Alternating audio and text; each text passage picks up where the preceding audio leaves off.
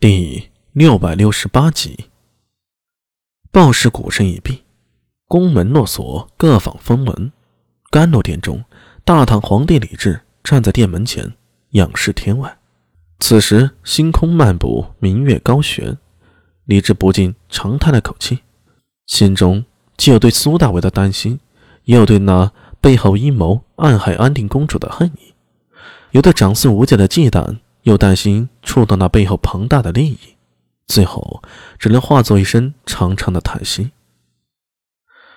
唉，君王看似无所不能，但其实啊，处处如履薄冰，处在夹缝里啊。陛下，武媚娘的手从后面过来，轻轻抱住他的腰。早点歇息吧。不知阿弥这时候。在做什么呀？无论办案能力再强，宫门落锁，各宫各皇后、嫔妃也要休息了。李治就算再信任苏大为，也不可能让他在这之后继续去打扰后宫。所以，苏大为还能做些什么呢？卯时战，大唐照例在太极殿进行朝会，只是今日朝会气氛明显与往日不同。李治一手支着脸颊。颇些心不在焉的听着朝堂那些老狐狸说些不痛不痒的话。随着上次发火之后，五品以上官员好似收敛，继续向上递奏折，但其中的变化李治很清楚。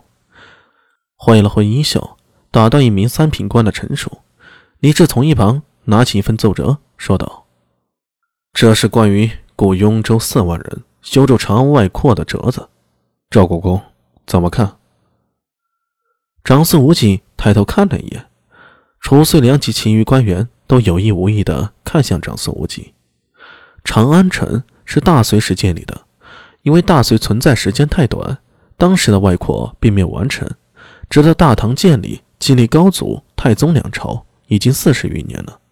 但前期频频用兵，也是到了李治这儿才略微安定，这才有空去关注陈国问题。长孙无忌手持金板。低头说道：“臣以为，完善长安外扩确实有必要，此事可行。那就好，此事就这么定了。”李治左右环顾了一下，若无其他要事，退朝吧。随着内侍扬声喊出“退朝”二字，声音经由指检宿卫一声声向外传递，疏通鼓声毕后，百官鱼贯而出。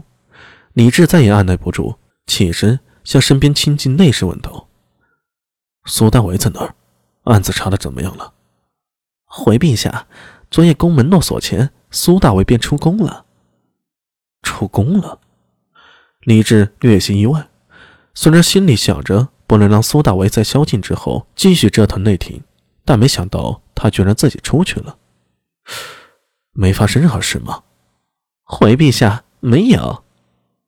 面色白净无须的内侍小心翼翼地说道：“就是之前在皇后那儿，前牛被是闹了一下，皇后似乎……